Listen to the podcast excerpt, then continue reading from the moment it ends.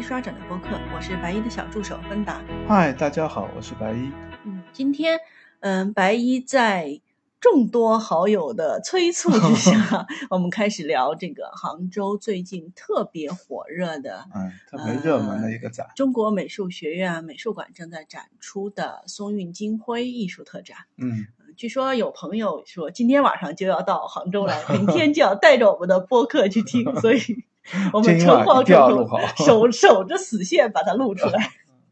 对，但是这段时间其实白蚁已经去过三次了。嗯，因为有免费票，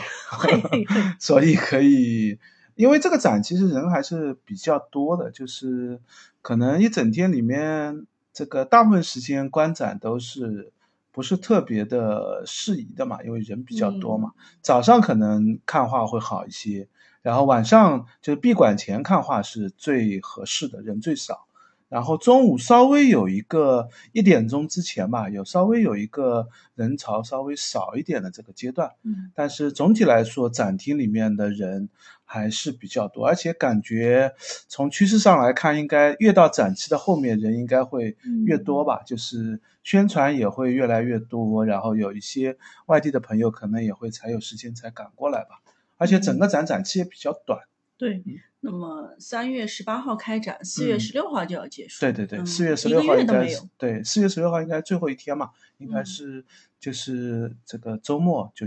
星期一，因为是闭馆的，所以周日展完以后，星期一就闭馆，就这个展就结束了。嗯，行，那我们把这个展的大的背景再介绍一下。嗯嗯，这个展的名字就叫松韵金辉艺术特展，但是它。其实可以理解成是一个展览的集群，嗯，就是它是由五个呃核心的小展览组成的，就五个不同的主题的展览，对，共同组成了这个呃松韵金辉的这一系列的艺术特展，嗯，那么这个展览是在。二零二一年的时候就开始筹备了，嗯，二一年的时候也是，嗯，浙江省提出要做宋韵传世文化工程的起始，那么后在在接下来的两年里，大家想想必都感受到了 各种宋各种各样的宋韵主题。那么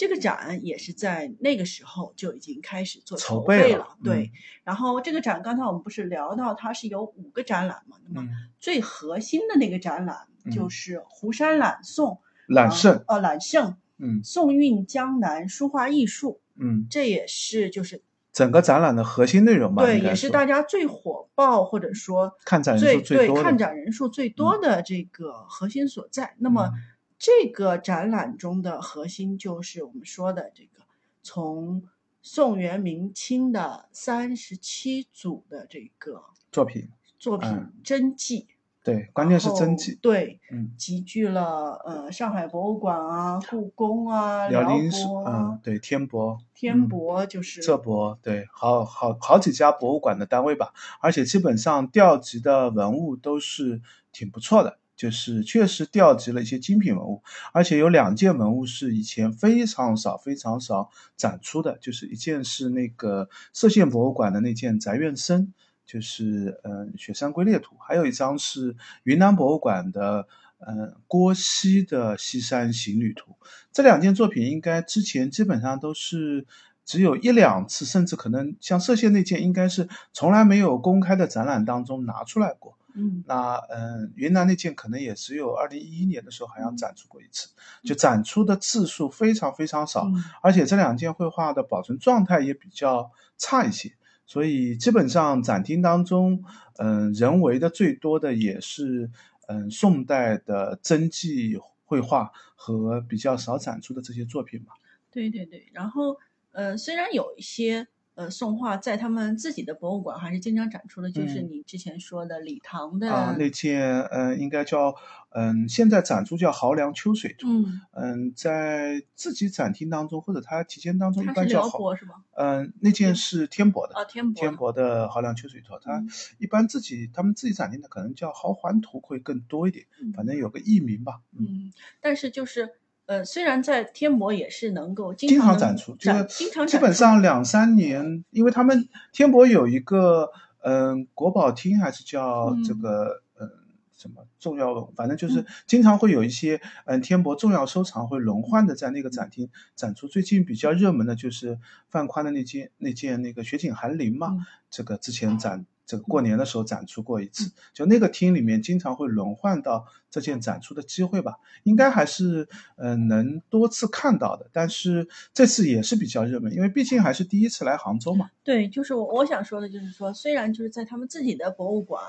有的是从来不展出的，就像你刚才说的展院生啊，或者说其他的画，然后有一些是他们自己可能两三年总会轮到一次，但是你能在。杭州一次看到这么多的宋画，那确实是就是蛮难得的，对，蛮难得的一件事情。就基本上，我觉得上一次这么好的一个看，嗯，古代书画真迹的这个经历，在杭州的话，应该就是二零一四年时候的辽博的那次，嗯，这个辽博的书画来这个浙博做展览的那一次吧。就那一次是确实来了非常多的。这个宋代的南，特别是南宋的书画作品，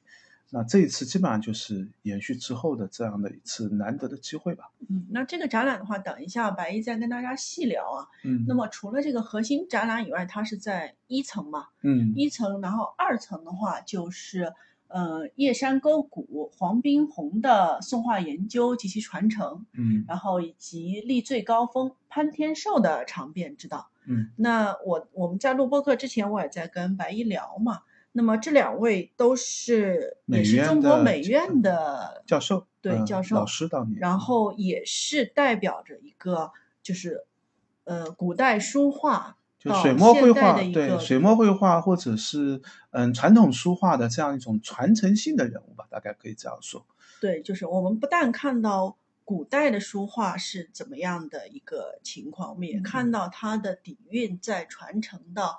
近代、现代的一个呈现。特别对于美院来说，可能他们是嗯，就是相当于是一个老师，是教授。那在美院里面也开课，也传习绘画。那这样相当于是一种嗯，古代绘画技这个方法和理念的这样一种传承吧。嗯，那么。再往上一层的话，就是那个韩英举华举华，嗯，汇通中西的国美油画。那听这个名字的话，就是我们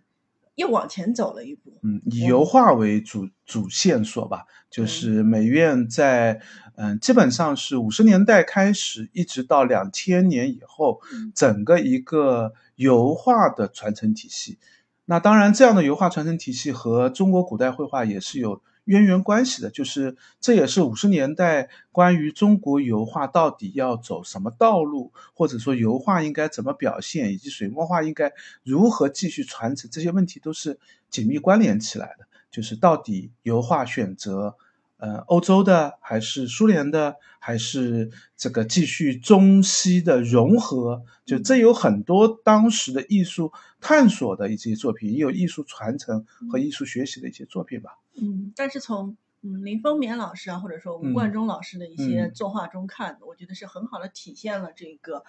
呃，汇通中西的，嗯，就是就它这个主题就是汇的这个对汇通中西嘛。就它虽然用笔或者说嗯技法上对油画的，但是实际上它引入了大量的嗯水墨绘画的表现以及水墨绘画一些意趣的，就是那些方面的东西吧，在油画当中来。给油画做创作提供素材也好，方向也好，还是油画的创作的新思路也好，都是嗯那个时代探索，或者一直从那个时代一直到现在为止，油画在探索的一些事情嘛。嗯，或者多说一句啊，因为那个是顶，就是顶楼三楼，对对，四楼是不开放区域。对，然后那个大的。落地的玻璃窗，然后包括斜的那个窗啊，斜的，我觉得望出去也是非常中国式的一个，嗯，正好可以看到外面的，因为这个高度差不多就是南山路上，嗯，这个树木的顶冠顶的这个冠的树树木的这个顶的上面的这个样子，所以枝条和这个光影的效果也蛮中国传统式的光影效果的那个做法。对对对，大家除了看画以外，也可以看一下外面。嗯，风景也不错。那最后一个呃展的部分呢，就是地下一楼。嗯，地下一楼呢是点锤百代，然后两宋书画传习展。嗯，那这个展览呢，就是美院的师生历代以来去临摹两宋书画的一个展览。从五十年代开始就有吧，就是会有一些美院的教授、老师、学生就开始临摹宋画。那这些临摹作品，一直到就从五十年代开始，一直到这个现在的这些临摹宋画的这些作品，就放在了地下一楼的这个展厅当中嘛。有几件好很有名的，像《西山行旅图》啊，万和那个李唐的《万壑松风》啊，基本上几届大名作都有临摹临摹的作品在那边展示。嗯，也就是说，从过去一直到现在，我们一直围绕着这个。呃，古代绘画或者说宋代的这些审美在做一个流转和传承，所以这五个展其实它是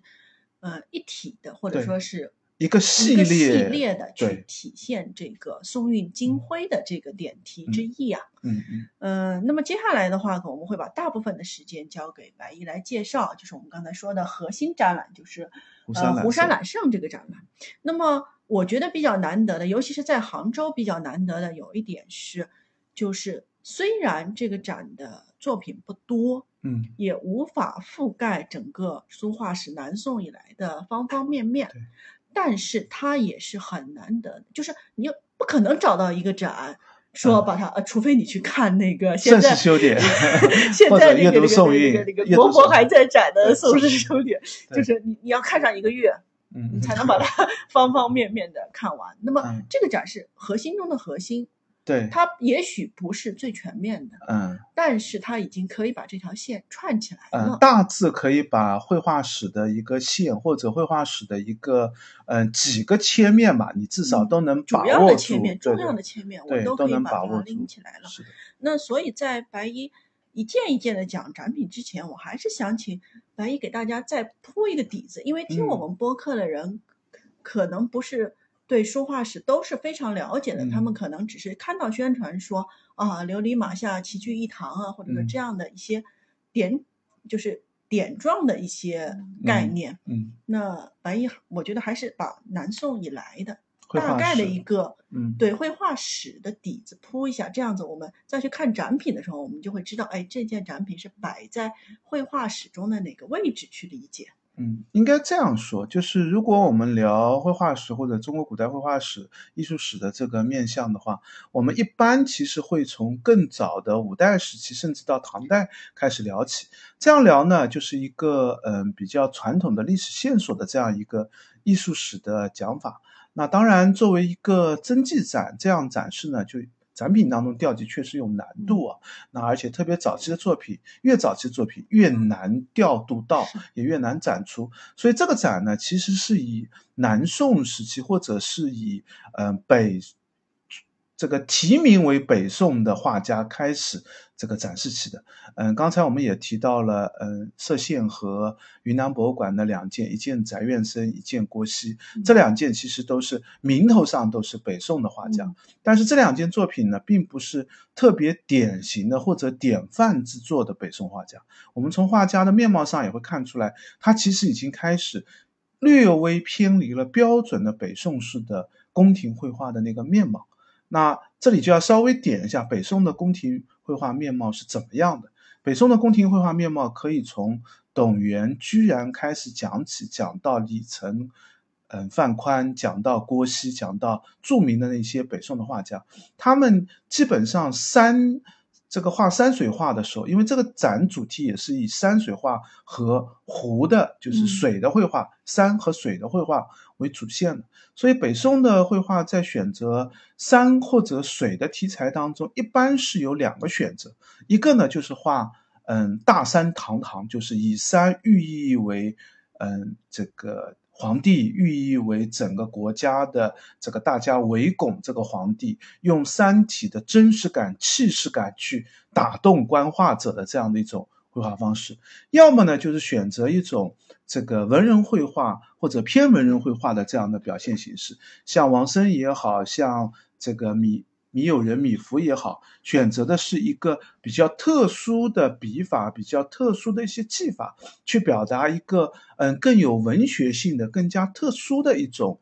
山水绘画的面貌。这其实都是我们概念当中所谓典范类的嗯北宋绘画。那当然这次呢，也对应这个主题也点了一点，就是那两件这个翟院生和郭熙的作品。但是这两件作品呢，嗯，确实看的人也比较多啊。啊我还是建议大家这个可以。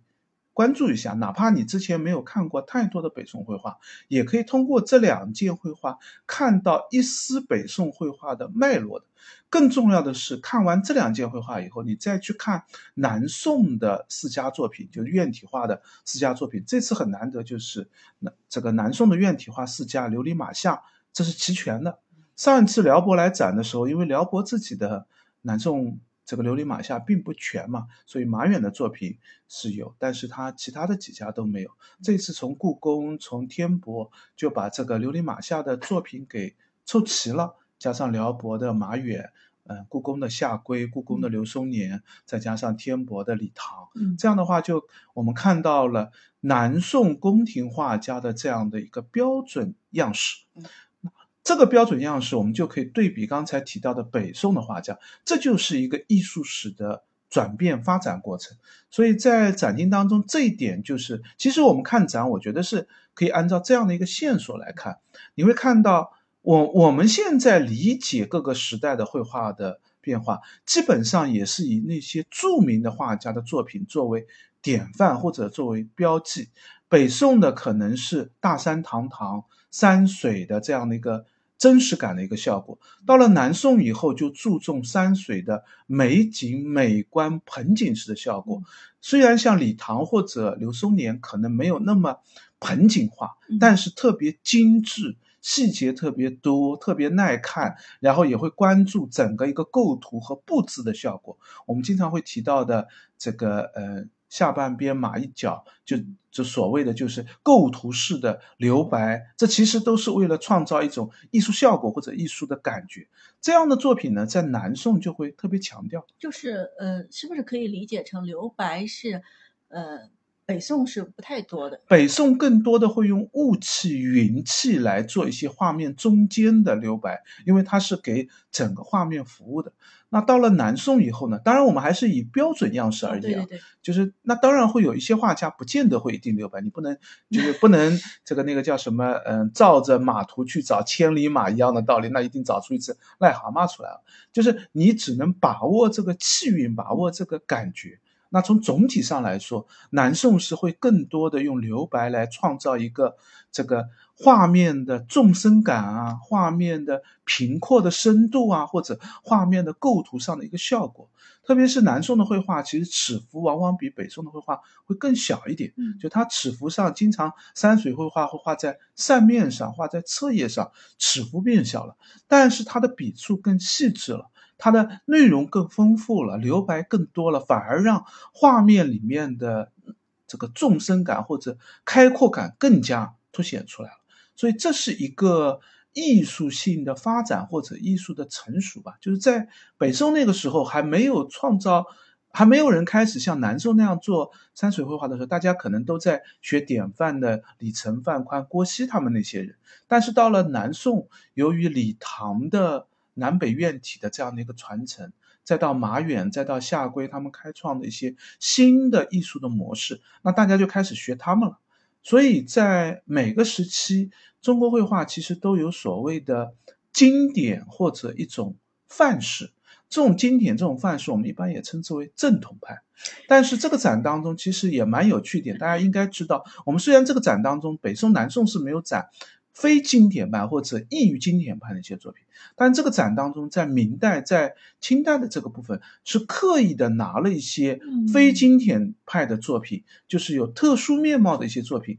来做对比的。哦，那多插一句，宋代没有是因为太难借了吗？宋代就是要借的话，其实也应该借得到，像梁凯的有一些作品，但是梁凯的一些简笔画很多还是在日本居多一点，就是在国内。这个如果要借梁凯的作品，借来的也基本上还是梁凯在院体风格那样比较多的一些作品，而且确实比较难借，作品也确实比较少。就是，嗯，因为这个展就没有一个真迹展能够覆盖方方面艺术史的方方面面的面相，它能够点题点到，我觉得已经非常不错了。那嗯，然后后面就是元代，元代这一次其实比较重要的就是。展示了黄公望的《富春山居图》。哦，等等，呃，我们回到明代啊。嗯，元代或者在明代？回到南宋吗？嗯，对。那南宋的话，就是呃，所以南宋这次展出的都是正统的，就是琉璃马下院体派的这四家嘛。嗯，基本上展了五件作品，有一件虽然挂名在马远下面，但是我们后面会提到，这实际上是明代以后对于。在我看来啊，是明代的侧派画家，或者是明代的一些职业画家，对于呃南宋绘画的一个临摹或者传习，后来被伪伪提或者伪改为一件就是南宋时代的作品。它实际上应该从艺术风格和艺术效果上来看，应该是归属到这个明代的一件作品。然后元代这次展的作品也不多。元代我们一般都会提，嗯，元世家或者会提赵孟頫和袁世家或者这个元六家之类的这样的一些概念。那嗯，应该还是嗯这个借展的困难性嘛。所以这次放了一件黄公望的《富春山居图》的《圣山图》和嗯。这个赵孟頫的《吴兴赋》一件书法作品，就放了两件作品。那放这两件作品其实也蛮有趣的。嗯，整个展厅当中，其实书法作品专门的书法作品只有赵孟頫这一件。对。那赵孟頫也是恰恰好提出“书画本同源”的那个人，所以放书法作品，从他的理论角度，我们也可以看出他的绘画作品他会以什么样的面貌，会以什么样的方式来示人。当然，这样的理解会对于就是艺术史的这个，就这实际上就是一个元代的一个新的风格或者新的一个艺术的认识。我们从南宋的绘画看到黄公望的绘画，你就发现是有一个极大的变化，就是在南宋绘画，它我们刚才提到了细节特别多。画家会精致的布局，会用大量的构图来创造一个艺术效果。但是在黄公望的《富春山居图》当中，用笔就不见得那么细致了。特别是他用这个，嗯，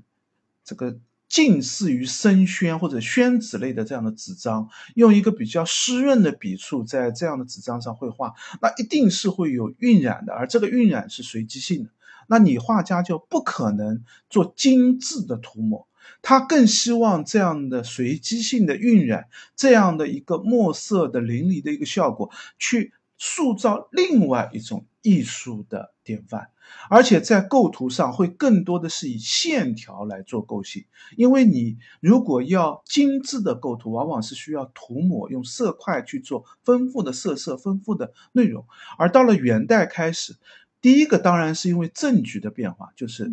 这个元灭了南宋。那以赵孟頫这样一个对于元代绘画有重要影响力的人，他当然不会再继续以南宋的院体风格作为自己创作的核心的典范，他会追溯上面，追到五代，追到这个唐代，去往前追溯一些艺术风格，也会影响到元代的一些画家对于艺术的理解。所以南宋的这样一种。艺术风格就在元代产生了一个转向，这个转向，嗯，展厅当中的两件作品，我觉得最能看出的就是从色块的构型开始转向了线条的构型，更加强调线条的重要性。这也是赵孟頫认为书画本同源的核心点嘛。那书书法当然是线条，那绘画只有以线条作为绘画的主要构型的时候，书画才是核心的同源的所在。那嗯，黄公望的这件《富富春山居图》的《圣山图》当然名气非常大，因为在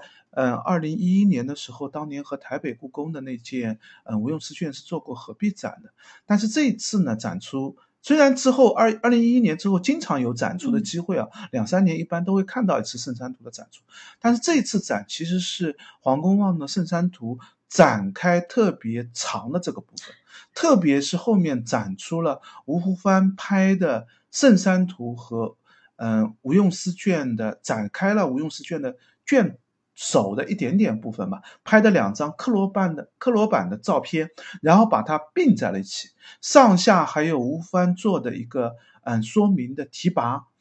解释了他是如何判断圣山图这一届应该和吴用诗卷应该是可以连缀的。可以是真迹，既考定了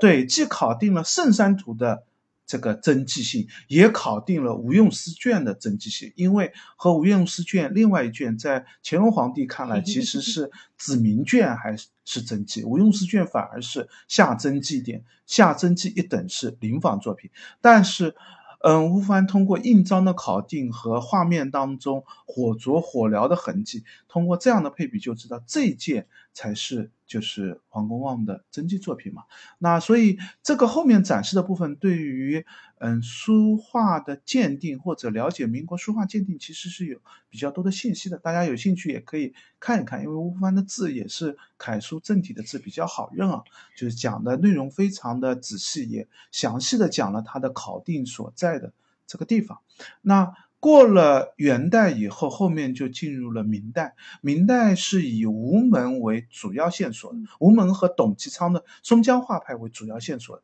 这实际上也是明代的正统派，就是明代的绘画。我们一般谈到的就是这个吴门的吴四家，就是明四家，所谓的仇英、文征明，这个呃唐。唐英、沈周、沈周，对对对，一时卡住了，老是没。第一个其实应该提沈周，对，沈周，嗯，文唐寅、文征明、裘英，应该这样的顺序讲更合适一点啊。就是这四家，这四家也确实在展厅当中都有展示了。董其昌和董其昌所提倡的这一路脉络，我们实际上在画面当，就是这个展当中也看得到，特别是董其昌对于后来的。嗯，清代的四王的影响明显看到这个传承性，这一路的传承实际上是明代到清初的一个正统派。那与之相对的，这次比较好的就展示了跟他对应的一个这个，嗯，我们可以认为是非。标准的，或者是有特殊一格的这样的一些画家，这次展当中展了三位画家，我觉得还是蛮值得一看的。三件作品都有自己的很特殊的看点啊，一个是吴立，那是浙博的一件；然后吴斌，嗯，应该是美院自己藏的一件；还有一件是名头更小的这个赵养志。嗯，吴斌实际上一般会归到清初，吴立一般是晚明。然后赵养志应该是晚明的一位画家，从晚明到清初，实际上正在经历一个中国绘画当中的一个巨大的变革期。就在这个时代，嗯，首先是董其昌做了一个对于吴门正统派的一个发难，就是他认为吴门这样的，嗯。这样一种，特别是后派的传人的角度，在董其昌看来，已经走上了一个艺术的死路了，就是过于追求精致细节，然后整个画面都是以俗气的面貌来示人。那董好卖吧？对，就是 这无门，也就是当时这样的绘画，就是受到大家的喜欢嘛，因为漂亮好看。这个俗气也就在于，因为它漂亮，所以俗气。那董其昌就说，呃，绘画要有南北中的分野，我们要去追古人、临摹古人去做绘画的这个这个源头上的学习，这样你的绘画才能高古，才有气味。所以董其昌自己是对于绘画是有一个观点的。这个观点也影响到从晚明开始，就影响到一直到清初，甚至影响到清中期为止，整个一个中国古代绘画的这样的一个脉络。那因此，其实，在清初就有所谓的四王的正统派，这个，嗯，王时敏、王建、王元启和王辉。这次展当中，这四王也都展出了。嗯，所以在这个展厅当中，我们从，嗯。明代开始，从吴门的这条脉络到董其昌到四王，这是一条非常好的看正统派的一个脉络，而且还有与之相对的吴立、赵养志和吴斌他们的绘画来做一个对比，让你看到在当时不同意正统派的那些艺格的画家，他会怎么样选择自己的绘画形式。在他们的绘画形式当中，你会很强烈的看到，嗯，因为晚明的时候有传教士进来。有新的西洋绘画开始被中国人所看到，他们会产生新的绘画的选择或者样式上的改变，就受到影响。受到影响，他虽然他的用笔，他们并没有看到欧洲油画或者欧洲水彩画或者欧洲铜版画的制作方法，就他没有看到它是怎么做出来的，他只看到了一个结果，就是画作。或者一些印刷品被他们看到了，这是被西洋传教士带进来，或者西洋传教士有一些本身就能做绘画的，那他做的画，大家就会觉得有巨大的和我们传统绘画有差异的地方。那艺术本来就是一个相互啊相互影响的一个过程。如果我们同时去看欧洲的油画，也知道在这个时期，欧洲油画也正在被中国绘画所冲击。他们冲击的不是我们的水墨绘画、绢本绘画、纸本绘画，而是瓷器上的那些绘画的形式，对欧洲的油画产生了一个冲击。就是在这个展厅当中，嗯，这样的一个正统派的脉络叙述，就我们从。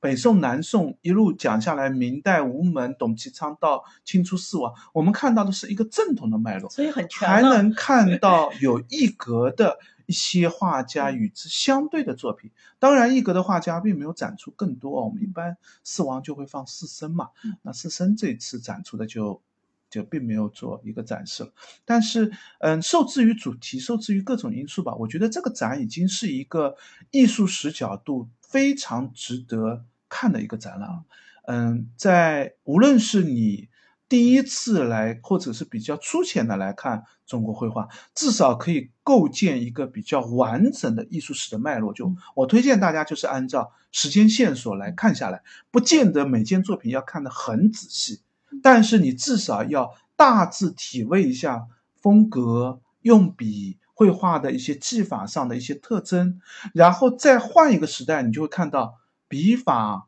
构图这个技法上出现了一个转折、一个转变。这个转折转变的这个因素，或者说一个大体的样子，是我们要把握的一个艺术史的风范。就是每个时代都有自己的典范之作。看正统派的重要性也在于此，就是你通过看正统派，你就可以看到典一个时代的典范是怎么样。那看完正统派以后，你还可以再对比的来看看。这个相应的这些一格的作家，你就会觉得哦，原来还有其他的面貌。那将来你如果有机会去上海博物馆、去故宫、去辽博、去更多好的收藏中国古代绘画的那些博物馆，看到其他的小名头的，你就可以看看看见这件作品，你可以判断一下，这是我看过的正统派的脉络，还是这是我看过的一格的脉络，跟我看过的一格脉络是不是同一个路数，有没有它自己的特色？因为一格往往。一人都有自己的一个艺术选择，他们之所以没有成为正统派，就是因为他这种风格其实并没有广泛的扩散开来，广泛的影响开来。对，就因为他就是正统派，首先是传人比较多。就本身影响力就比较大，另外一个正统派呢，就会形成一些，特别到了明清以后，就会形成一些类似于科图稿的这种样式稿，就是你只要学会了这个，照着临摹啊，你就拿来直接用就能用了。吴门也有这样的类型，就是文征明的很多弟子，你看上去就是很多就是跟文征明一模一样画，就是临摹的作品，只不过他把它拼凑来拼凑去，挪来挪去再使用。董其昌呢？那个也是这个四王的传人，也是，就是这些都是正统派好学的地方。但是一格的画家，他往往会为追求一个特殊面貌，他就没有那么典型的一种可以学的东西。就。他他的套路你学不会，对他的套路还没有形成一个真正的套路，就他还只是一个人。如果他传派很多，大家就可以从他和他的传派里面去归纳出一个套路，那就变成一个典范，就会变成一个传奇了。所以这个展当中，我觉得这条主要的脉络线索是我觉得这个展的最大看点嘛，就是我们艺术史的角度，我们从历史线上讲下来，然后一个正统派和一格的这样的一个对比，嗯，所以我。挺推荐大家，这个展应该策展人是非常用心的，而且是一个挺专业的能力，所以我挺推荐大家在看展的时候，嗯，关注一下展牌的用词，就是这些展牌的用词对于你理解作品是有很大的帮助的。你要体味一下那个用的说法和用词的这个选择是怎么，在这个时代它是用什么样的词，怎么样的说法，他在描述是在描述。画面为主的，还是描述用笔为主的，还是描述布局为主的，还是描述它的这个色彩线条哪个方面？它会哪个词怎么来使用？因为这个展牌写的相当专业的，就是中国古代绘画有一个比较难的点啊，就是我们往往都不太喜欢用嗯比较通俗的、比较解释性的话去说一张绘画，因为那样说的话，你难免要犯错。就是你那样一解释，你一定会有一些说法，你是过于直白的去解释它，或者说是不是有一些嗯大家没有达成共识的东西，你非要用一个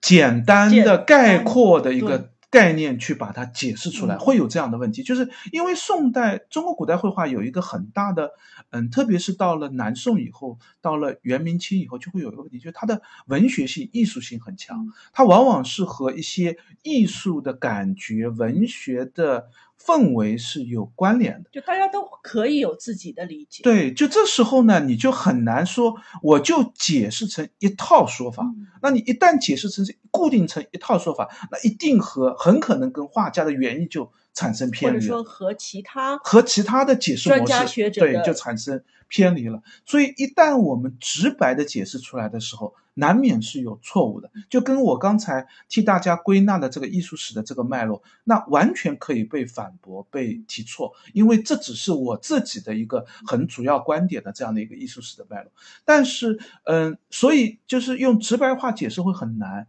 大家在解释。嗯，就是古代绘画的时候，更喜欢用一些精炼的词，用一些概括性的词，这样就存在着一定解释的余地和空间。这样子犯错就少了啊。但是，就这样的话呢，对于外行或者对于不理解的人，就云里雾绕，不知道你在说啥。我自己也很喜欢说这个这个，嗯，这件绘画精，嗯，上品上佳，就是这这个精上品上佳是。对着我对于这件绘画的一个，就是我得看过很多同类作品，这个画家名下的各个好坏的作品，我才能把它放到一个合适的位置，我才能给出一个定位的说法。那如果你再要问的肯定是啊，你说他这是精品，这是上佳的作品啊，佳在哪里？为什么？马远的作品，这件是上佳，另外一件就是普通，另外一件你觉得就是临仿，那这个就需要一个复杂的解释体系去讲它，所以，嗯，这比较困难，嗯，我们会我会尽量讲一些，但是我也给大家提示，就是等你看多了以后，你也会慢慢回归到就是用概括性的语言去说它，因为你已经知道，我一旦说清楚了，其实你就有很多说错的地方，只有说的越少。用词越准确，你才能越好的去描述你的感觉和这件作品的地位。那这次这次展的展牌当中，我觉得其实也是的，就是，嗯，策展人写这个展牌是相当用心的，他选择的用词都是非常不错的一个学术体系的用词，就是他用的那个词每个都是非常到位的。这个，嗯，当然不见得是。共识的一个用词啊，不见得大家都会同样这样来描述。换成我来写展牌，我可能不见得用这个词，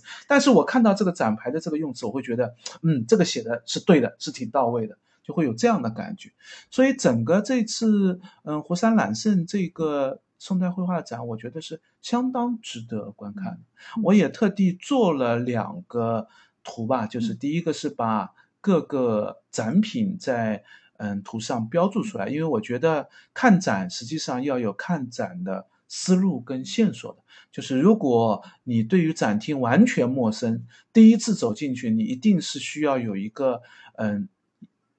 看展品或者理解展品、理解展现的一个过程。你得先大致的看看，知道展现是怎么走的。另外一个呢，你可能会走错，可能会挑错。等到展品都写上去以后，你这时候头脑当中才能理出一个你觉得最合理的。这个看展的方式，像一般的展览呢，大部分都是展厅布置就是直线型的，所以展现比较好找。这次展呢，实际上湖山揽胜的这个展是放在了两个厅当中，嗯，美院一般称它为一个叫方厅，一个叫圆厅，因为一个基本上就是圆形的，一个是方形的。在圆厅和方厅里面，它其实是走进展厅，你是。一下子是找不到我看展的顺序的，它就是沿墙排摆一圈，然后中间有一个立柜，有几个展柜，中间放了几件作品。那你是从边上开始看，还是从中间开始看？所以我特地做了一张图，嗯，给了一个嗯，就是我觉得合理的，按照时间线索来看的这样的一个展厅的线索吧。嗯，这这两张图回头我们也放到 show notes 当中去嘛？可以，可以，可以。然后大家也可以看一下，也有有助于大大家来理解这个绘画。然后在这个嗯两张图当中，我也每个图下面都标了一个刚才我提到非常简化的一个描述词，就是我觉得这件作品大概是怎么样的。我也给所有的作品打了一个一到三星的分级吧，非常个人化。对对，这这完全是个个人化的一个分级，因为这个分级既跟展品的等级也无关，也跟展品的这个真实的。呃，因为展品的好坏很难评定，就是没有一个标尺。我更多的是从呃难得程度和这这件绘画对于这个作家、对于这个时代来说，到底是一件精品之作，还是一件普通之作，还是一件一般之作？这个这个角度来打的这个星级吧。嗯，这个我们就按照嗯这个展现的情况，我也把大概这两个厅的展品稍微再主题性的提一提。因为我们刚才基本上还是讲画家为主，具体的作品还是没有提嘛。那在进入呃具体的这个作品介绍前，我还是想总结一下刚才白衣讲的东西，就是他大概把艺术史的脉络，就是整个展的能看到的一些背景知识介绍了一下，然后提的最重要的一点就是，呃，我们看画不是嗯，除了看这一幅画本身，就是。精细的去看以外，那更多的，因为我们有这个艺术史打底，我们更多的其实是要去做一个对比，就是我看完南宋的，然后再看元代的、明代的，我回过头来再去想元代的、宋代的是怎么样的，我再去识别他们之间的区别和联系。对对。然后包括白衣刚才说的，我们那个明代开始，我们有正统派，我们也有一些。一格的，呃，一格的，那我们这里又可以去做一个对比，所以我觉得这个展比较难得的一个机会，就是你是可以有非常多的机会去不停的去做对比，包括等一下我们如果呃聊到礼堂的话，可能我要吐个槽，就是他们磨的那个礼堂和礼堂。真真迹差别，哇哦，非常明显。就是，而且那件《摩礼堂》实际上是一个宫廷画家，已经很不错了，水明代非常水准高的一个临摹画家的一个作品。但实际上，那件作品如果看过真迹也好，或者对比展厅当中那件礼堂，你会发现一个巨大的落差，或者说悬，其其实也不见得是一定是那个画家。嗯，水平比李唐低多少多少？很多时候是他在那个时代，他已经不知道李唐用笔的意义何在了，他只是按照自己的理解去做了一个临摹而已嘛，那就会看出很大的一个差别。对，所以这样的展览能看出艺术史脉络的展览，实际上是不多的。对，就是我非常推崇上海博物馆的那个绘画常设展，就是因为在上海博物馆的绘画常设展当中，我们同样也可以看到一个艺术史的一个，基本上是元代开始。就是它主，它有南宋，有这个，嗯，甚至有晚唐的。唐代的，就是一路还是从唐代开始一路摆下来的，但是前面的作品太少了，对，太不全了。南宋他是不可能摆出琉璃马下四家的，宋代他也不可能把李成、范宽那些典范之作拿出来，所以他的前期都是比较弱的，所以它的完整性基本上都是从明代开始的，元代都是不完整的。元代，呃，难得能够把元。袁世家应该也凑不齐，就是元代他会看到元代更特殊的一些，比如说盛茂啊，比如说其他的这个这个作品，就是他上海博就每个自己的一一个博物馆，它肯定受制于藏品的限制，它一定很难把艺术史脉络通线的拉展。那像这个展已经很难得的让我们看到一个挺好的艺术史脉络的一个。这个这样的一个展现了，所以就是一定要对比着看，对对对，联系着看。我们这个展，我觉得看精品文物其实并没有那么一定重要，但是看艺术史的脉络，这个展是非常值得一看。对，然后刚才白也提了一句，就是大家可以特别留心这个展牌。嗯。对那来，我们一件一件嗯，那我们就按照展厅的线路来介绍一下，也顺便把看展的我自己看展的一些心得跟大家提一提啊。就有些展品到底关注点或者核心要看的地方在哪里？我们先从那个人最多的园厅开始吧，就是大家进入嗯。国美的美术馆的这个展厅，一般我建议大家是从右手边的圆厅开始走起。圆厅的入口和出口是在同一个位置的，方厅是入口跟出口分离的。圆厅进去以后呢，嗯，右手边。第一件作品就是人最多的那件作品。所以如果你是嗯早上去的话，就是早上九点去的话，可以略微加快跑几步。嗯，赶在前面，先趁着人少的时候，先去看嗯刘松年的这件《四景山水图》，故宫博物馆来的这件作品非常的精致，非常的精品，而且展出的机会也确实不多的，能看到机会非常少。这件作品最大的看点就是在细节上。然后再仔细揣摩，如果你是画面当中那个人，你会看到的画家在表现出来的那个情景、那个场景是怎么样的？因为它叫四景山水，实际上是春夏秋冬四景的，其实是一个主人在庄园里面看到的风景景色。远山其实它这个庄园是一个山间的这样一个庄园，临水的一个庄园，所以。这个庄园边上就有水岸、水坡。春天的时候，他会去游山玩水。所以在春天这张绘画当中，是唯一事件当中是没有画，就是山庄主人出现的一张绘画。只有仆人牵着马在走回来，门房这里还有仆人在门房歇坐，在等待主人，主人却还没有回来。那一定是想表现主人在游玩，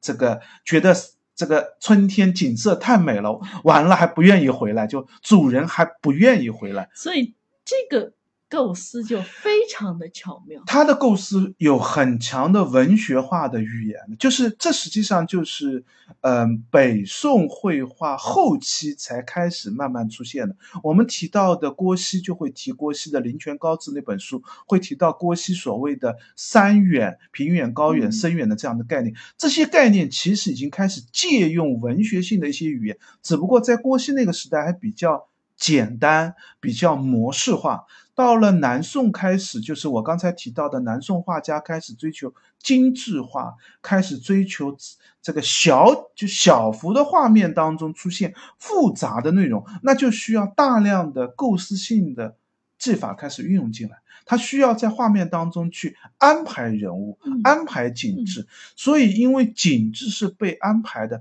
树也往往出现盆景化的造型，山也会变成这个假山形的造型，这就是一个。被安排、被挪置的这样的，或者说是不是这这个四景山水图本身也是一个命题作文？很可能是，就是我们当然因为没有提拔，我们无法知道是他创作的时候的理念到底是什么。他很可能是给一个。嗯，贵族就这可能就是他的一个实际的一个庄园，然后所画的，我我我觉得这个庄园完全，我们现在郭庄改造一下，完全可以改成这个这个庄，因为郭庄前面就是西湖嘛，然后背后又是远山，就是。茅山这个就是南南高峰、北高峰那片山脉的区域。你这个远的有点远了。它在画面当中，你看到这个山也是很远，中间是临水的区域，就是而且它有一个凉亭，有一个向湖里跨进去的一个这个湖面当中的。我多说一句，然后我看到有一个报道，他是把这个和我们上一期聊的版本馆的那个园林。在一起说，对，它也是一个临水的大平台，嗯，然后背后我们上一期也聊了，背后直接是有一个山，但是它这个水有点小，就在版本馆里面的这个水有点小，你可以看到这件绘画当中水是一个大湖面，对对，就更像西湖的样子，对对，所以它表现的更应该就是一个画的，就因为画家应该是有所构思、有所本的，就他应该有一个更就不见得完全一模一样，但是应该有个类似于实景的这样的一个东西，好像美院也做了。一个嗯，就是嗯，复原式的，用嗯比较现实化的表现，把四景山水变成一个三 D 俯视图的一个，做了一个这样的画面，网上应该看得到，大家有兴趣也可以找找看。就是实际上你看出这个庭院就是一个比较真实的一个庭院的表示，而这个我们刚才提到春景、夏景，就是主人在凉亭里面乘乘凉，远眺着湖面的荷花，荷花池里面还有一个这个。这个连出去的一个这样的一个亭子的水榭凉亭的这样的一个样子，所以你你把自己想成那个主人的样子，你会看到这个景致惬意和这个主人的这个悠闲感。秋天就是主人在书房里面这个打开这个卧室的窗，看着自己别墅。园子里的这个树木花草的这个风景的样子，非常美妙的一个景致，感觉空气都很好啊，就就像一个你你看的这个画面，就仿佛你就在春季、夏季、秋季这样的景色变换当中，你就是在一个别墅当中这样的一个感觉。冬季你会看到主人披着厚厚的这个。嗯，棉衣，然后打着一个伞，一定是下着小雪，然后出门去访友，已经快走出画面了。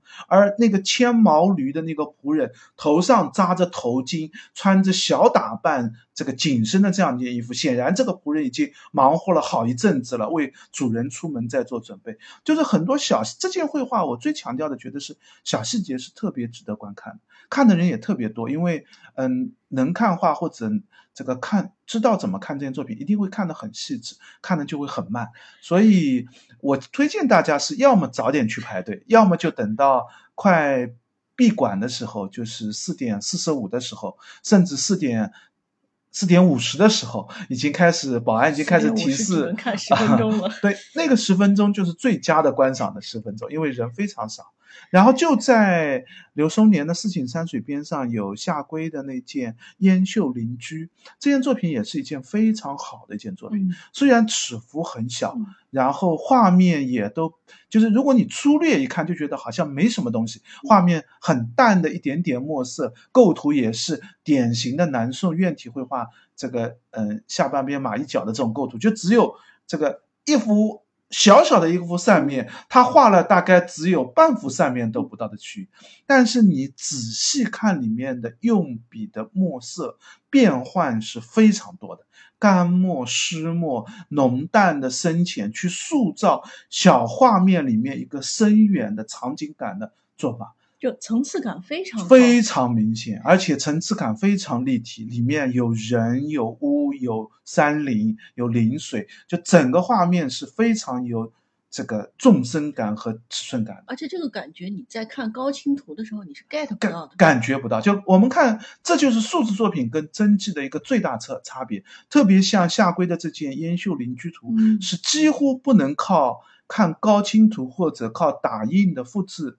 这个高清的绘画，就我们之前也提到过，盛世修典也提到过阅读受印，我们也很推荐，嗯，大家去看复制书画，因为你真迹确实太难看到。但是是有一些画作，它做成高清图，我们看电子图片或者嗯，又复制看复制品的时候，你是体会不到真迹的那个层次、那个感觉的。这既是绢本上的一个。难题就是我们在绢本上复原的一个难题，也是比较微妙的一些墨色变化的这个难题。就是它的墨色层次太丰富，对你没法打印的时候没有办法，对很难真完全的彻底的反映出来。就你的眼睛比你，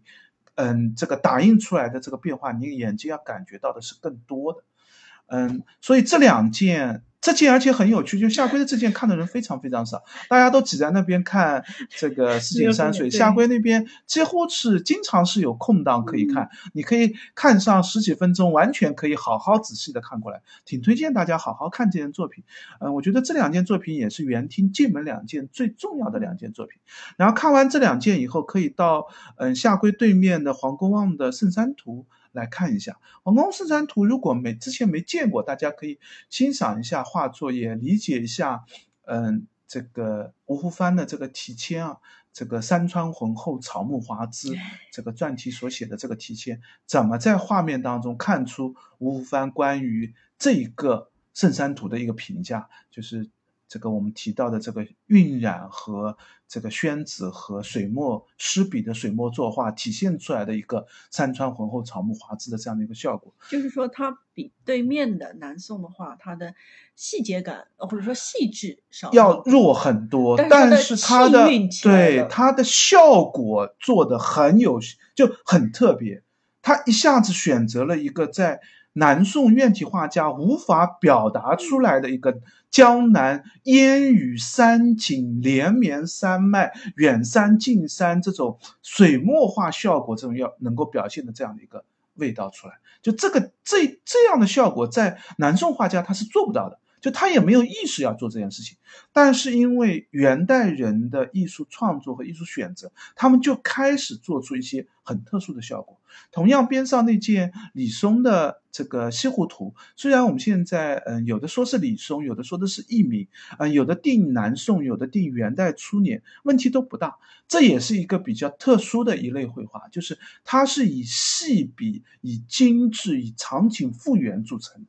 那这件绘画，如果大家有兴趣的话，是可以和文献史料当中南宋的地理变迁。嗯，整个建筑和一些地名以及嗯殿宇、寺院这些变迁史是可以关联在一起的。比较有趣的就是看塔嘛，那雷峰塔。嗯，南高峰塔、北高峰塔、宝树塔，在这上面这张绘画上都是有的，跟我们现在跟明代各个时期的这个都是不相同的。如果大家对杭州熟悉的话，这张图也是比较有看点的。然后还可以和那个后面的西湖十景图对在一起看。对对对，西湖十景图当中，啊，我们后面一点提到的就是清代的那件作品嘛。那西湖十景图是清代的一个嗯环西湖的一个场景，对比起来你会发现有很大的一些变化的地方。然后看完这件，大家可以去看，嗯，边柜里面的一件佚名的南宋的一件作品《柳下双牛图》。嗯，这件作品，我觉得大家更关注柳树可以更多一些。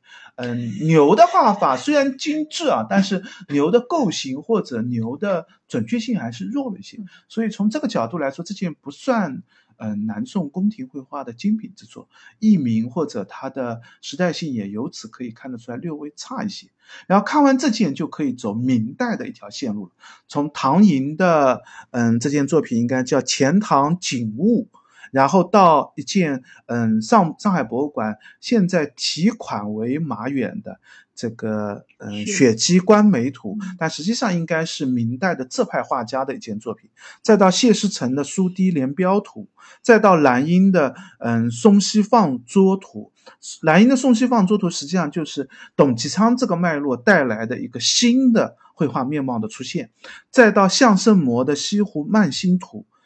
再到王辉的《柳岸江州图》这一条脉络，实际上基本上就是从吴门开始到刚才我们提到谢世成算吴门的人物，嗯，马远。那些马远款的算浙派的人物，蓝英算嗯受董其昌影响以后产生的画作的表现，相声模算在明代晚期对于古画的一个追摹的一个标准的画作，再到清初的王辉传承这一个正统派的脉络，基本上就可以看出从明代到清代这样的一个标准绘画的一个脉络的传承。然后看完这几件标准绘画，去看一下边上柜子里面放的赵养志的《西湖二十四景》和吴斌二十景吧？呃，二十景，对，二十二十景，《西湖二十景》和吴斌的嗯《联色求友图》这两件就是我们前面提到的一格的晚明的两件绘画，非常特别。赵养志的这件《西湖二十景图》特别像西洋的水粉画的一些技法，它的细节。画的非常的不着力，就是树都没有，几乎没有把这个树形给画出来，都是寥寥几笔去勾勒了一些，就是边缘的地方或者露这个露出来，感觉露出来树色块堆了啊，堆了一下这个样子，柳树叶也是乱七八糟的一个涂抹。你看上去细看的时候觉得到处都是错误，但是整体一看，你觉得这个效果很对，就有点印象派的这个感觉。就是你看细每一笔都觉得他在乱涂乱画，但是把它看成整体，你就看出他想表达什么感觉，想画一个什么氛围。嗯，现在在展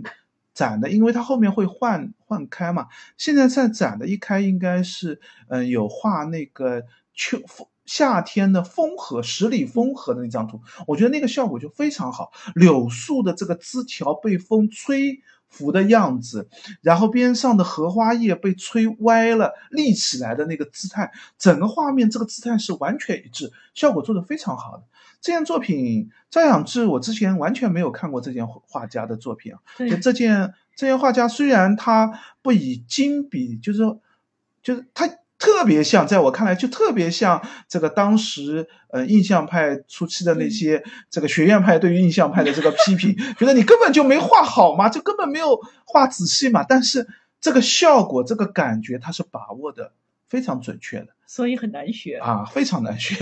边上的吴斌也是非常特别的一件作品，就是画的非常的细密，嗯，这个人物高古数实的这个扁平化、细密化的这个笔法，也是这个晚明非常特异的一路绘画的表现形式吧。然后再回来，我们看就可以去看王元启的《西湖十景图》，也可以和刚才记得的李松的那件《西湖图》做一个对比。《西湖十景图》是从前堂门开始，沿着北山路、苏堤、南山路一路绕回。大概现在三公园左右吧，就是这样的一圈西湖绕下来，看到的各个景致。这时候已经有康熙年间订立的西湖十景的这个名称了，还有各个地名。如果你对杭州熟悉的话，这张图你会觉得非常的有趣。里面提到了很多清代初期的一些地名，甚至和现在相差非常大的地方。再到边上的吕焕成的《四色山水》，再到边上的清出名家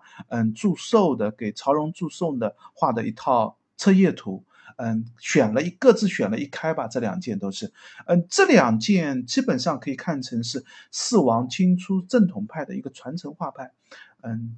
认识一个面貌就够了。这样的话，这个园厅基本上就看完了，我们就可以从园厅出来，去到方厅的入口，在下午十点啊，上午十点多或者下午两点多的时候，方厅入口这儿可能会排队。园厅实际上人多的时候也会控制人流，会排队。那大家选择一下吧，就是方厅、园厅，呃，无论早上去还是下午去，你都只能选择一个厅作为 这个重点观看的厅。当然，我其实挺推荐大家，如果有体力的话，可以待一天。那这样上午看园厅，下午看方厅，可能会更好一点。但是中间没有吃。嗯，我们最后再提吧。它有一个咖啡厅嘛。嗯，方厅入口进去以后，可以直奔正中间的展柜，因为那边有翟院生的《雪山龟裂图》和郭熙的《西山行旅图》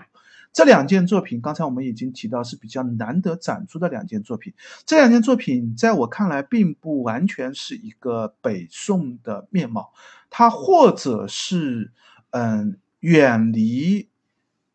中原的。核心画区可能是到了，比如说金代，或者是更加偏远的一些地带，那些嗯艺术风潮要晚一个时代临袭北宋，嗯李成、郭熙画派的那些画师，他们已经是南宋，甚至可能已经是金元时期的画家在学习，或者是嗯中原地带时代就要更远晚一些，可能是嗯进入金就是南宋和元代。主要是元代这个时期，这个嗯，对于前代北宋画派的一个延续，他没有选择南宋的那些院体画家，而是选择了一个这个继承北宋画派，那一定是二流画家了。当时不是主流画家了。这两件作品里面，在我看来，翟院生的那件水平要低一些。嗯，等一下，也就是说。你刚才说的意思其实是他是翟院生的款和郭熙的款上面都有翟院生的提名和郭熙的提名，但是但是从我们因为翟院生只有这一件作品，郭熙有更多的作品可以对比啊，就翟院生只有这一件作品，我们没法评判翟院生到底风格是怎么样。但是从画史当中来看，说翟院生学李成是得最得李成的样貌的，就他。临摹的很像，但是没什么变化，就是僵硬的在 学。但这件作品，说实话，连僵硬的学的这个程度也达不到，就是应该是一个相对来说是传派，但是是一个二流画家，水平下降了，他学不到李成的那个外貌的样子了。所以我把他的时代也要放得更晚一些。但是至少我们可以在这两件上识别到北宋残存的一些对，就北宋的样式，你是看得出来的。就像这个样式，你不是用来认北宋的画家，你是拿来跟南宋的画家做对比。你知道，哎，风格是有这么大的差异的。嗯，也就是说，在看这里的时候，可以回过头去再去想刚才我看过的南宋的画家。这里你还会看到南宋的画家。那边上那件郭熙略微好一点，就是技法上更靠近郭熙点，但是以郭熙而言，这件绘画是达不到郭熙的这个水准的。所以应该也是传派类的画家吧。然后边上放了一件马远的《松寿图》，这件马远的辽博来的马远的《松寿图》争议也比较大。嗯，从人物三十的画法和树的画法上，在我看来是比较标准的马远的绘画，应该是一件不错的马远。但是当中有一个最大的问题，就是它出现了嗯青绿的点苔。这在马远的作品当中，我们几乎找不到样本；在南宋的作品当中，我们也找不到样本。这种重青绿的点苔，我们一般认为时代是要出现的更晚的，就是一般认为是明代的技法。所以这件作品，我更多会喜欢把它定位是一件马远的作品，被后代做了重装重改。可能这样的可能性更大。那正好马远放在这里，就是跟郭熙和翟院生是并列的，所以你正好可以看看南北宋的绘画的风格的对比。然后看过马远以后，再到边柜来看看刚才我们也提到的李唐的那件这个《濠梁秋水图》，也就是我们一般也称之为《濠浦图》的。就是天博的那件作品，这件作品是李唐的一件好作品，非常重要的、非常经典的一件李唐既关于山水绘画，也有人物绘画，也包含在其间的一件好作品。然后边上有一件比较特殊的，呃，南宋画家马和之，呃，一件毛丝毛丝图，呃，画的是《诗经》的一个图式吧。马和之和我们刚才提到的，嗯，南宋四家。技法上差别很大，他用一个很特殊的笔法，就是弯弯转转，取这个线条不停的粗细变化，有的称之为蚂蟥描，就是像蚂蟥那样扁扁的这个两头细中间粗的，也有称之为柳叶描，因为柳叶会翻转，会有粗细的变化，就他都用这种线条去做人物，去做山石，去做树木，用同一个笔法去做不同的内容，你会觉得。嗯，他确实还画出一种特殊的韵味，他非常有名啊，在南宋院体绘画当中特别有名。但是毛诗有名啊，就是以《诗经》相关，毛诗、唐风各种的《诗经》相关的这个图为名，但是他不好学，就他的笔法几乎没有传承，后面看不到这类绘画，就是这个昙花一现的这样的一个人物吧。然后再下去就可以看到赵孟俯的那件《吴心赋》，这我们基本上就沿着边柜一路走下去了。赵孟俯的《吴心赋》之后就是嗯董其昌的一件《潇湘白云图》，这件是董其昌晚年的一件作品，有非常强烈的董其昌风格，是一件董其昌的标准作品，我可以认为，但是不是一件好作品，就是董其昌由中。我觉得董其昌的绘画实际上水平最高的是在中年，也就是四十岁到五十岁的这一段。这件应该是七十二吧，好像是，反正七十几岁的一件作品。这件作品，董其昌已经开始绘画理论已经太过理论化了，就是他在创作绘画的时候，理论更优先了，笔法和技法开始退到更弱的。地步去了，在他四五十年代还在理论概括的时代，他反而会在技法上、在构图上会有更多的好作品。当然，这是我的观点啊，就是我我看董其昌的这个观点。然后在董其昌这件作品边上，就是沈周的一件作品，这件是一件非常棒的一件浙博的《湖山家趣图》，沈周的一件上次在月送的时候展出过，但是月送展厅打光非常非常差，就几乎这件作品。就是如果这件作品有十分的话，在月颂的展厅当中，你只能看到两分的作品的面貌。这次展厅打光非常好，就是虽然这次嗯几件重要的作品打光其实是故意降暗的，但是这件的打光非常好，能够很清晰的看出是沈周长卷用心，而且是经典之作。这件是一件非常好的沈周。然后边上是一个以其实是以书法著称更有名点，许光做的《兰亭图并书序》，后边的书法部分其实挺有味道的，绘画部分普通吧，就是一件挺普通的，嗯，吴门后期的这样的一个风范的面貌的样子。然后在许光做的边上是带劲的一件山水图，这是浙派的。先驱，呃，而且这件带劲的山水图也是一件好作品，是带劲的一件院体。就戴进原来是宫廷画师，出来以后进入了浙派的绘画，院体绘画向浙派绘画的一个转变期的一件作品。边上就放了一件更典型的一件浙派的画家吴伟带进的传人《松溪余影图》，而且这件吴伟的作品是吴我看到吴伟作品里面的一件精品作品。就是吴伟吴小仙的作品，呃，据说他太喜欢喝酒了，到了晚年手抖得很厉害，画作做得很差，而且他作画也比较粗率一些，因为这也是浙派的风格。但是这件的松溪云图是无为我见过，嗯，绝对可以排进前三的精品作品，是一件非常好的无为的一件作品。边上的一件文征明的山水图也不错。是文征明比较，无文征明的大部分的山水图是小青绿的，就色色青绿比较多。这件是一件墨色和赭石，就是以比较淡雅的偏向于水墨绘画的这样的一个形式。仔细看，山石是有点赭石色色的，但是画面的雅致感和画面的构型都不错。和后期的吴门的那些画派，小青绿传派的一些画派，产生了一个很典型的雅和俗的这样的一个对比，就是文征明这件非常不错，在边上是嗯这个。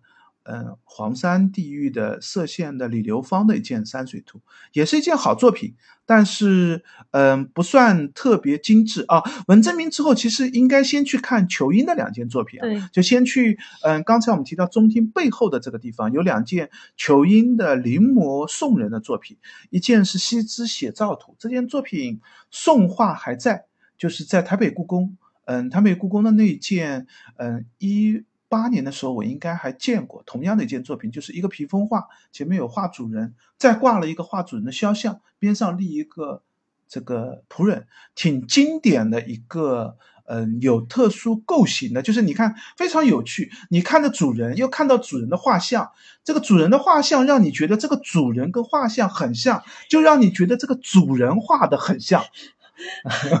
听懂了我说的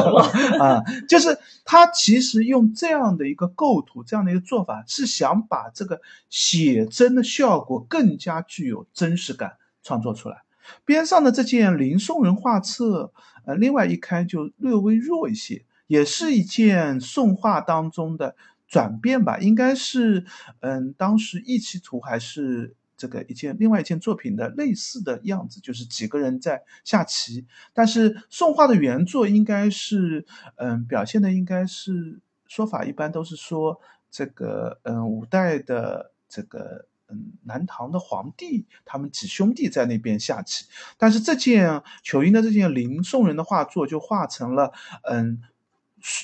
这个儒家。嗯，道家跟僧人、儒释道三家在那边下棋，然后这个作为一个。这样的一个点题之作吧，大概是这么一个概念。边上，它这个送画会换开吗？还是？嗯，好像不换开，只是这两开。在我看换页的时候，不涉及到球音的这两件换开，因为这个换开很困难。上博应该不会这个，因为这个换开和之前的换开不一样。其他两件换开是因为它可以，其实在展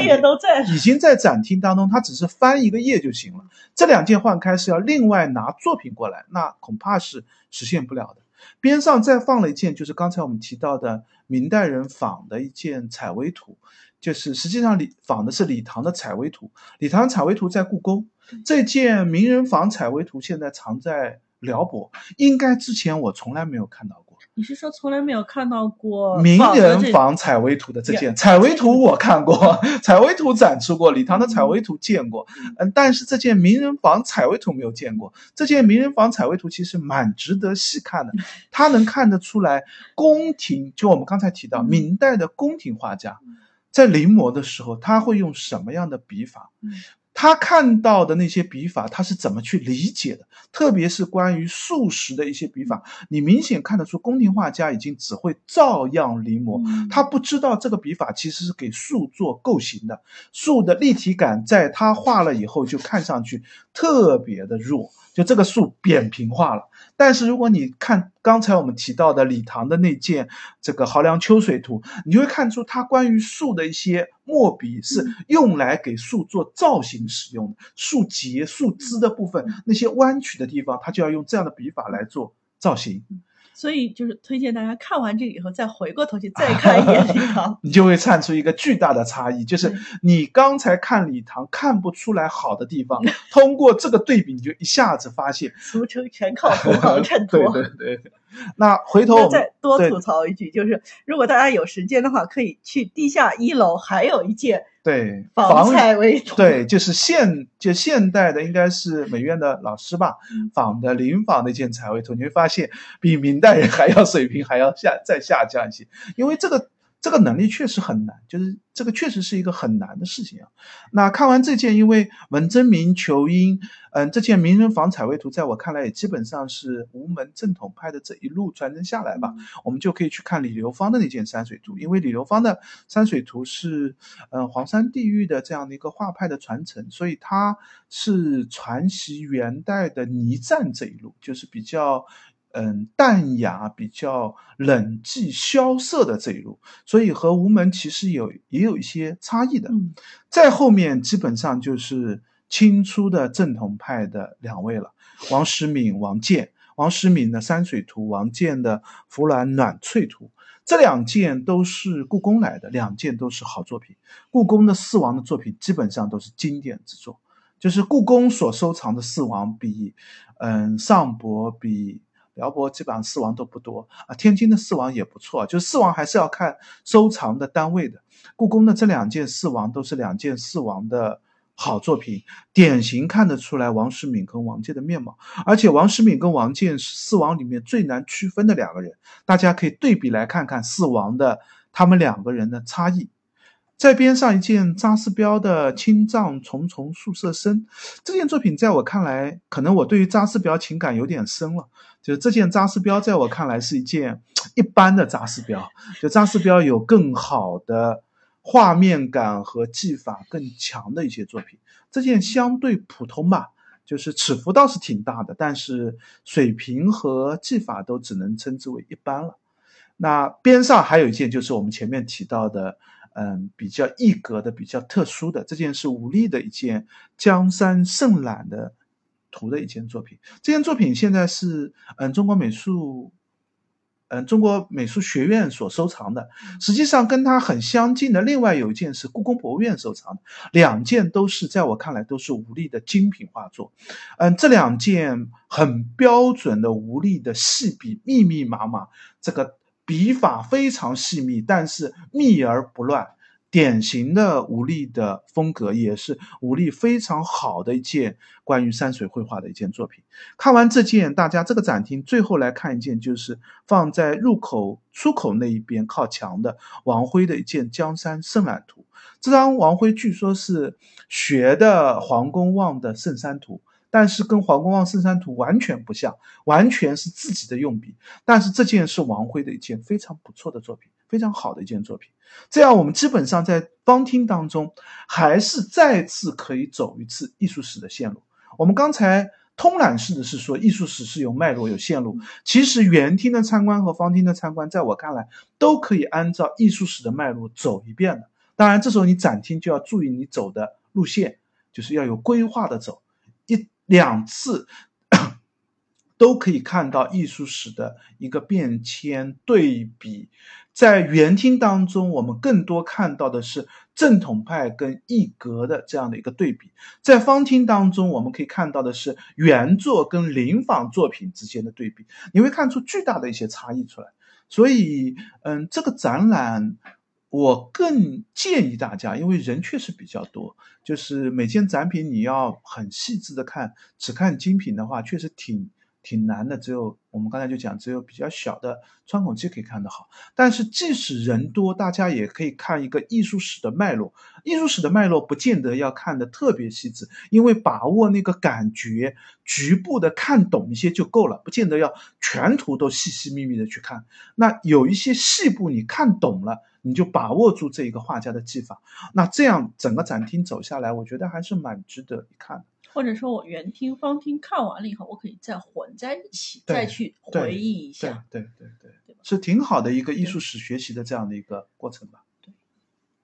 嗯，那整个的展厅的话，白衣就带我们走完了。那我们接下来聊一些小贴士吧，比如刚才你提到的咖啡馆啊，嗯，二楼有一个咖啡馆，但是咖啡馆吃的不多，好像我都没注意到。嗯，有一些小甜点是可以点，但是小甜点有朋友说是这个，嗯，快到下午的时候还会卖完。就是不见得吃得上，就所以所以就是食物是不太方便的。那还有一个办法，就自己带一些食物，因为它可以存包，就是有存包的地方。所以嗯，而且二楼、三楼还有一些座位的地方，就是而且我们刚才也提到三楼有比较不错的风景。那如果大家嗯计划在展厅待一天的话，那当然这个就比较辛苦了。那你可以自己带一些简食，然后去打一杯咖啡，也可以坐坐。那基本上看一。但是看一天呢，就是，嗯，从十点钟以后到四点这一段，基本上展厅是持续人比较多的，最多就是十二点的时候人稍微少一下，就吃饭的人走了一些。嗯，另外我也提示一下大家，如果不想在里面吃，是可以跟保安说一声临时出去的。对对对，只要你出去的时间比较短，保安还能记得你，回头保安是可以会把你放进来的。你就跟他说，我去吃个简单吃一点。或者我去，我有朋友是说我去退个这个旅店的房间，然后保安就让他出去了，回头他就重新嗯刷脸进来了，就是跟保安说一声就让他进来了，所以应该还是，但是附近能迅速解决对也不多，没有什么可以吃的地方，就是这是最大的问题吧，大概，嗯，所以食物不那么方便，而且每天看展最好的时间是在。最最开门的时候九点钟和最最关门的这个将近五点的这个时候，所以一天看展还是蛮辛苦的。对，那么呃，再补充一下，就是呃，现现在的话，这个是收费的门票嘛？对。那么大家在。购买门票的时候，就等于说是同时预约了一个时间段，参观时间段，它的时间段划得很细，嗯，它两个小时一两个小时一划，就是九点到十一点，对，十一点到一点，然后一点到三点，三点到三点到五点，嗯，那么九点钟开门，然后等一下我们会聊啊，就是五点钟会清场，对，那么周末有夜场，周末有夜场，但是这跟这跟白天的人没关系，对，要清场。五点钟他要清场，六点钟再放人进来。对，那么所以就是，而且你约了这个